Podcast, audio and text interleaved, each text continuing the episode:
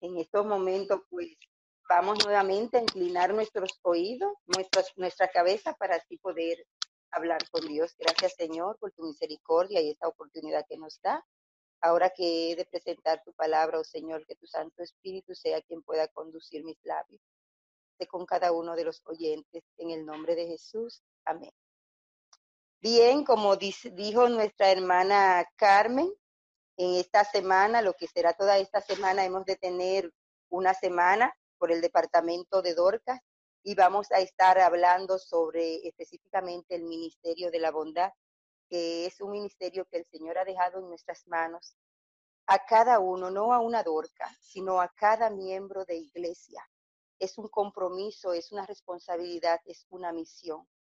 Y en esta ocasión he tomado un tema que lleva como título una pregunta. ¿Cuál es tu misión? ¿Cuál es mi misión?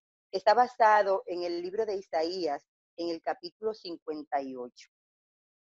¿Qué es lo que tenemos que hacer aparte de nuestro compromiso cotidiano?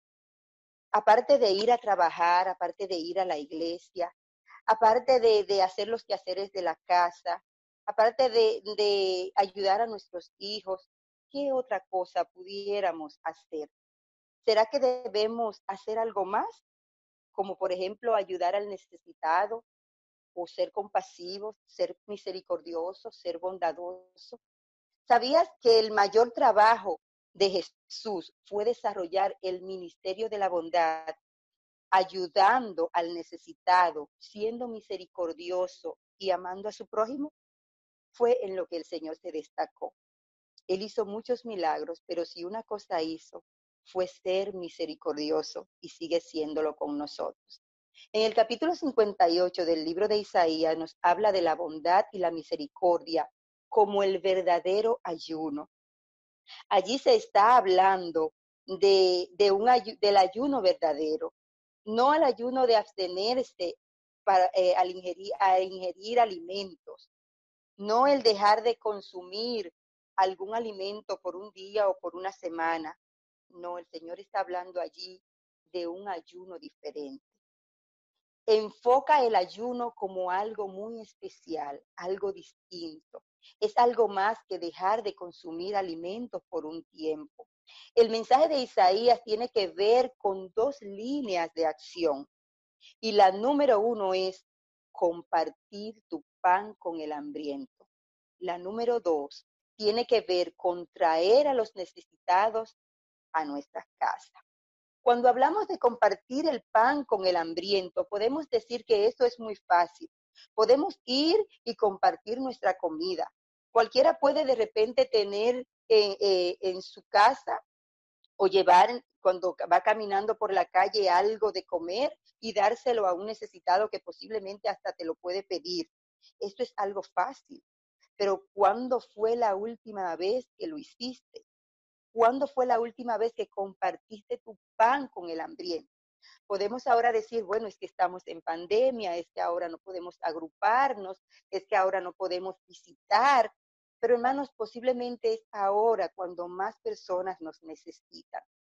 Y aunque sabemos que debemos cuidarnos, cuando vamos al supermercado, deberíamos pensar en ese hermanito que no tiene, o en aquella persona, ni siquiera un hermanito, hasta una persona que no conozco, y pudiera yo tener una bolsita de alimentos crudos y decirle a alguien, tenga, llévelo para su casa, porque esto es lo que el Señor quiere. No es que compartamos el pan con el vecino que, que, con quien nos llevamos bien, a la vecina que me quiere, porque yo también comparto, ella comparte, o una amiga que yo voy y le llevo, pero es por el afecto que le tengo. No, es compartir con el hambriento, con un necesitado. Isaías 58 también menciona que el verdadero ayuno es ir por los pobres y llevarlos a casa. Sabemos que esto no es fácil en estos momentos en que estamos viviendo, pero el Señor nos invita a buscar un necesitado y a llevarlo a nuestros hogares a consumir alimento.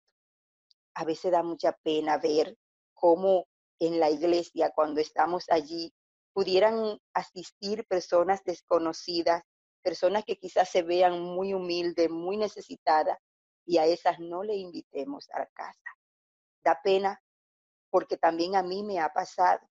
Invitamos a quien conocemos, invitamos con quienes nos llevamos bien, con quienes nos sentimos eh, gratos. Sin embargo, este que quizá más lo necesita, a este lo ignoramos.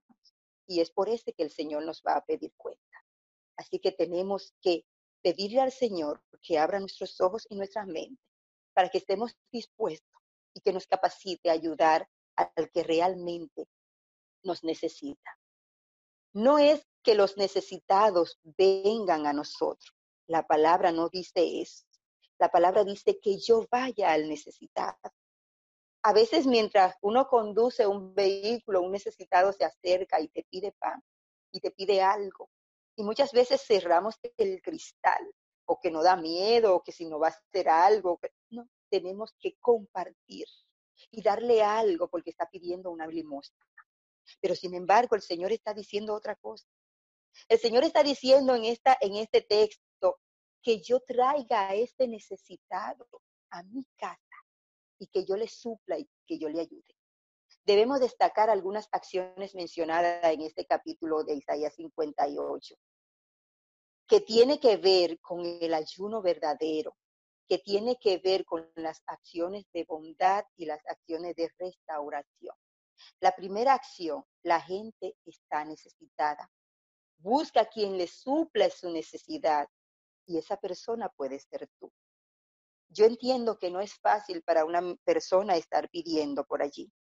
Algunos quizás ya viven de eso, como decimos por allí, pero hay otros que verdaderamente lo están haciendo porque es necesidad.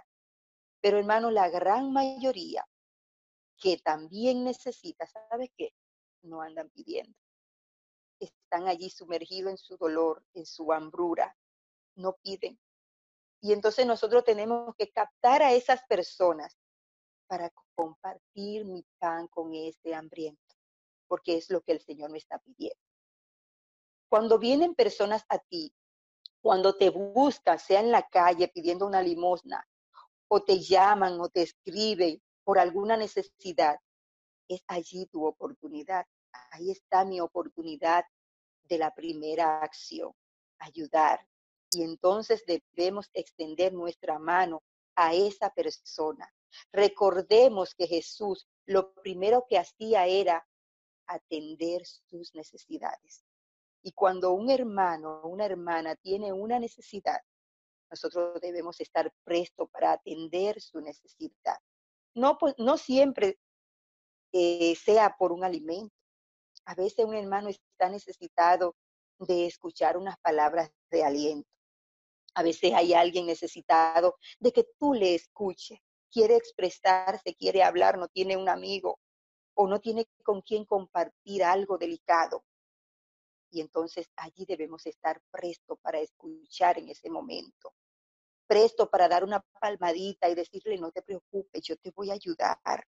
Una persona que nos escribe un texto, que nos pide auxilio, que nos pide ayuda, decirle, sí, yo voy a hacer esas diligencias, yo voy a hacer todo lo posible. Y no simplemente decir, yo no puedo porque yo no soy de esa área o porque no me incumbe ese departamento, sino que yo esté presta para ayudar aunque no sea mi área, aunque no sea mi departamento. No podemos mostrar a un Dios de amor cuando nosotros no tenemos las acciones de Dios. Así que recordemos el primer punto, atender las necesidades de aquellos a quienes tú puedas ayudar. Debemos atender la necesidad de quien tú puedas ayudar. Siempre podemos ayudar de una o de otra forma. A veces decimos, es que yo no tengo dinero. No siempre la persona está pidiendo dinero, hermanos. El Señor quiere a alguien a veces a su lado, solo para un consuelo, solo para que le diga una palabra de aliento, una palabra de esperanza. A veces basta con visitar a alguien, a veces basta con nuestra presencia, estar allí en el momento quizás del dolor, del sufrimiento, aunque mis manos estén vacías en ese momento, pero estoy yo, está mi presencia, y no la mía, es la de Cristo. que puedan ver a Cristo en tu piel, porque tú estás allí dispuesto, dispuesta a ayudar. La segunda acción que podemos realizar es alcanzar con una mano de fe y de misericordia a aquellos que nos necesitan. Tenemos que ser misericordiosos. Pero con la otra mano, cuando alcanzamos con una mano de fe, con la otra mano, alcanzarlo con la mano del amor. Que se muestre, identificarnos que de verdad lo estamos haciendo con pasión, con deseo de ayuda. No solamente dar quizá una limosna para que se quite de mi lado, para que se aleje, porque le tengo miedo, porque quizás eh, siento que me va a robar mi cartera, o quizás ni siquiera abro la cartera porque digo, me va a atracar, cuando vemos que es un limosnero y no le damos nada.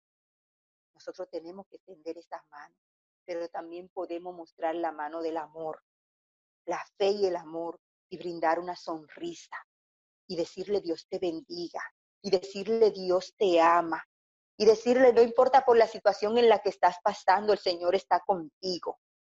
Y la persona se va a sentir diferente. Nosotros tenemos que mostrar diferencia. Esto implica también rescatar a personas que se encuentran en una necesidad de socorro, una ayuda espiritual. Y cuando hablamos de rescatar es liberar a personas de situaciones críticas, peligrosas o difíciles. Hay personas que han estado al punto de perder la vida o de quitarse la vida más bien. Y una palabra que le ha dicho alguien, con eso ha sido bastante porque esas palabras han sido del Señor puestas en los labios de una persona.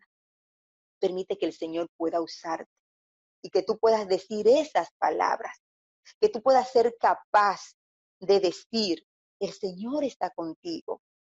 No importa por lo que tú estés pasando, el Señor te ama y yo también te amo. Y quizás tener un contacto con esta persona ¿Cuándo tú vas a volver por acá? Te voy a traer algo y darle algo y pedirle al Señor que nos dé la fe y el valor para esa persona traer la casa, porque eso es lo que dice la palabra. Que yo busque a esa persona y que yo lo traiga a mi casa. Es posible que estemos tratando de tomar la mano de Dios solo para satisfacer nuestra propia necesidad. Podemos decir, yo estoy tomada de la mano de Dios y Él me bendice. Qué bueno, ¿verdad?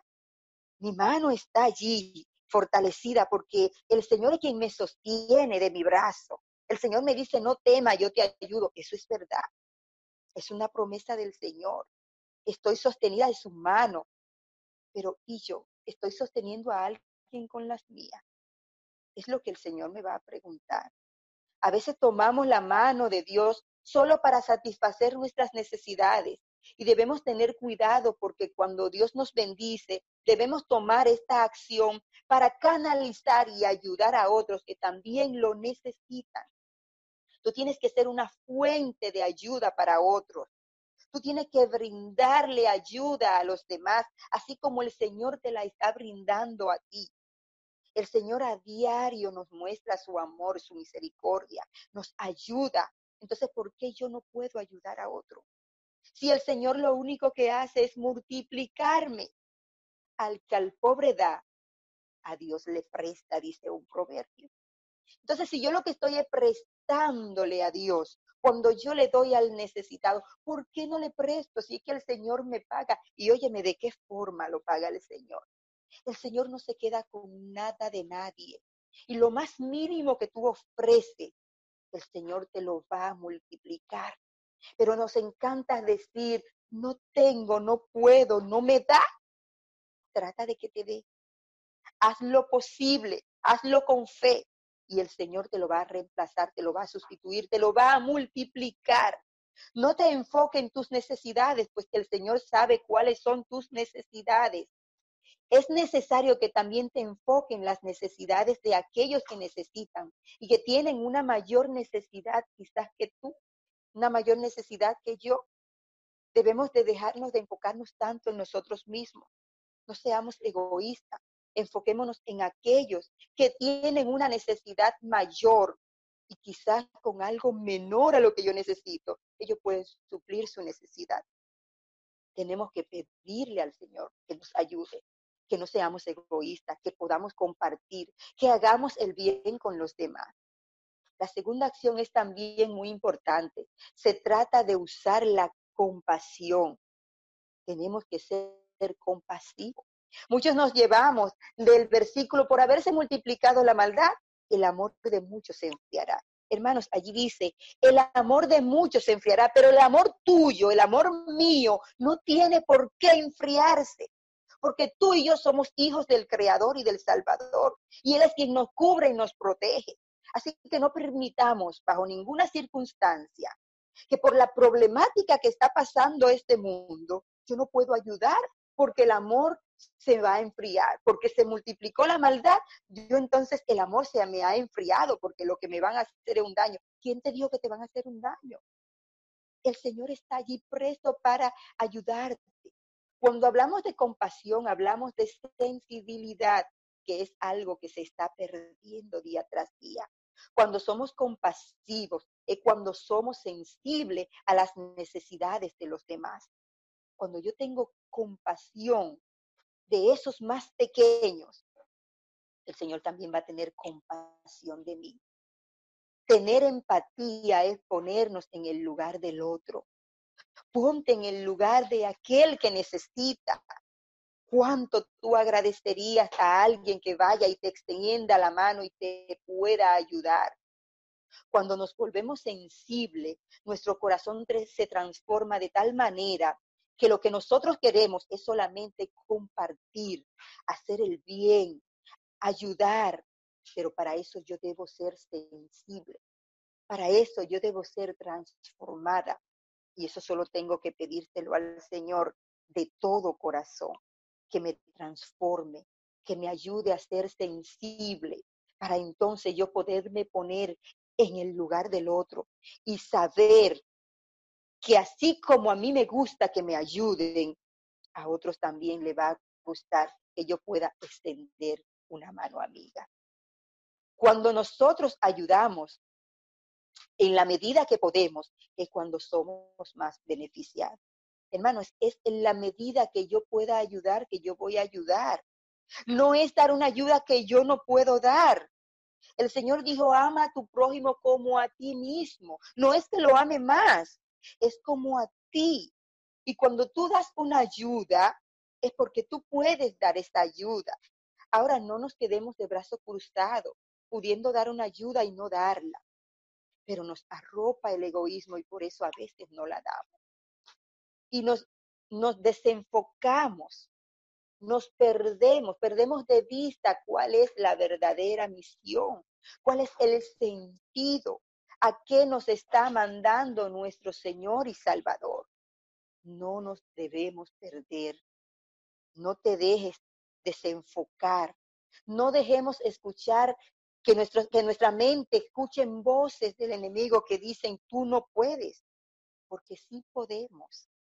Podemos ayudar. Isaías 58 remarca que debemos tener un ministerio de bondad, ser bondadoso, a través de la compasión, por lo cual nos permite ser sensibles, empáticos, dispuestos a ejercer una influencia correcta que dignifique el nombre de nuestro Dios.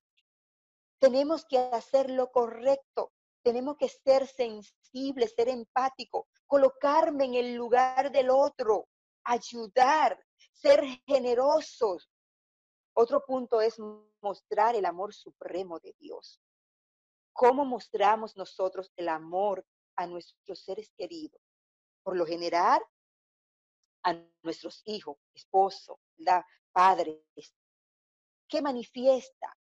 Le brindamos cariño, le damos saludos agradables, le hacemos regalos, le preparamos la comida que le gusta, le hacemos cositas que le van a encantar. A veces estoy cansada, pero mi niño quiere que sea yo que le haga una cena y yo se la hago. Y no importa que yo esté cansada. ¿Por qué? Porque yo lo amo. Entonces yo muestro ese amor supremo de Dios a mi familia. Sabes que también al particular yo tengo que mostrar el amor supremo de Dios para que ellos puedan ver a Dios en mí, en ti. De la misma manera debemos mostrar ese amor con todos aquellos que están a nuestro alrededor. ¿Pueden otros ver el amor de Dios con tus acciones? ¿Será que los demás realmente ven que tú eres una verdadera hija, un verdadero hijo del Creador? Decimos ser cristianos, pero ¿será que pueden decir eso aquellos que están a nuestro alrededor? ¿Será que nuestros compañeros de trabajo pueden decir que somos cristianos? ¿Nuestros vecinos pueden decir que somos cristianos? ¿En la misma iglesia pueden decir que somos cristianos? ¿O soy solamente yo que me he etiquetado ese nombre? Ser cristiano es ser seguidor de Cristo. Tenemos que ser, dar un paso más. No es solamente seguirle, es ser su discípulo discipulado, ser un discípulo del Señor es lo que yo tengo que hacer. Y si yo soy una discípula del Señor, entonces yo voy a hacer aquellas cosas que Él hacía, aquellas cosas que a Él le agradan que yo haga. Podemos mostrar el amor supremo a través de la misericordia. Recordemos que el Señor muestra su misericordia cada mañana. Dice la palabra que nuevas son cada mañana su misericordia su fidelidad.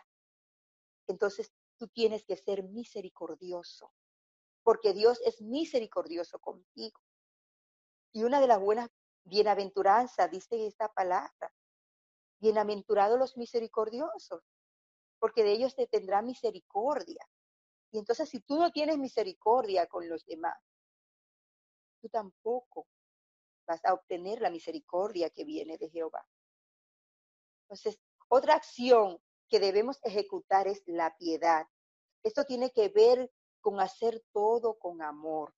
No es hacerlo porque la iglesia lo dice, no es hacerlo porque el departamento de Dorca ahora, ahora está diciendo esto, o porque siempre anda el departamento diciendo que traigan la libra, que traigan esto para entonces poderlo distribuir. No, es hacerlo porque yo quiero, es hacerlo porque yo tengo amor, es hacerlo porque yo sé que el Señor te agrada cuando yo comparto lo que tengo, sobre todo para que se comparta con un hambriento, con un necesitado. Eso es lo que el Señor quiere que mostremos, ese amor. No hacerlo por hacerlo, es hacerlo con amor. Saber que en cuanto lo hiciste con uno de estos más pequeños, a mí lo hiciste, dijo Jesús. Debemos recordar esto. En cuanto lo hiciste con uno de estos más pequeños, a mí lo hiciste. Sea que lo visitaste, que le diste alimento, o que no lo visitaste, o que no le diste alimento, o que no hiciste nada, o que hiciste algo, al Señor se lo hemos hecho, o al Señor dejamos de hacérselo. Y ese gran día, el Señor nos va a, nos va a poner o a la derecha o a la izquierda por cuanto lo hiciste a uno de estos más pequeños, a mí lo hiciste. Y entonces nos va a llamar para que entremos al gozo del Señor. Pero aquel que no lo haya hecho, el Señor le dirá, apartaos de mí, apartaos de mí, hacedores de maldad. Y no vamos a poder preguntar, pero Señor, ¿y cuándo yo te vi con hambre y no te di de comer? Cuando viste ese infeliz en la calle y le sirviste el cristal. Cuando viste esa persona que pasó por tu casa y teniendo comida tú no le dijiste si deseaba, si necesitaba. Hermano, a veces hay, hay una persona trabajando, haciendo un quehacer en nuestros hogares, trabajando quizá carpintería, haciendo, haciendo algo.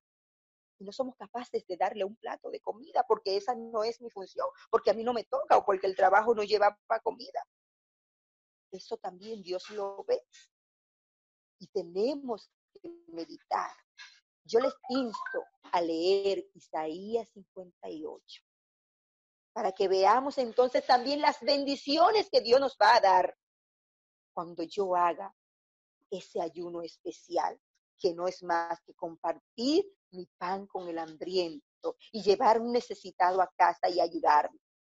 Recuerda que debemos ayudar por medio de las acciones de bondad, que otros puedan ver a Dios a través de nosotros que el Señor Todopoderoso pueda bendecirnos en esta noche. y que pueda transformar nuestras vidas y nuestros corazones.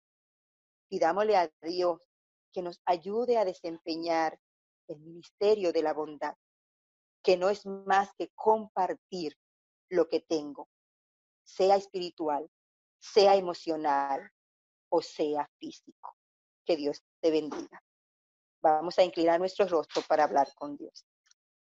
Cariñoso Padre que estás en los cielos, santificado y glorificado sea tu nombre. Te damos gracias, Señor, por tu palabra. Gracias, Señor, por haber dejado este capítulo en la Biblia de Isaías 58. He aprendido una gran lección con esto.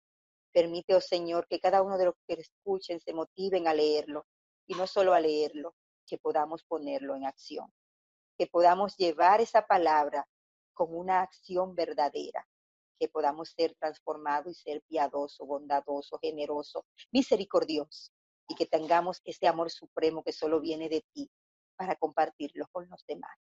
Esto te lo rogamos en el nombre de Jesús. Amén, Señor. Amén. Feliz noche.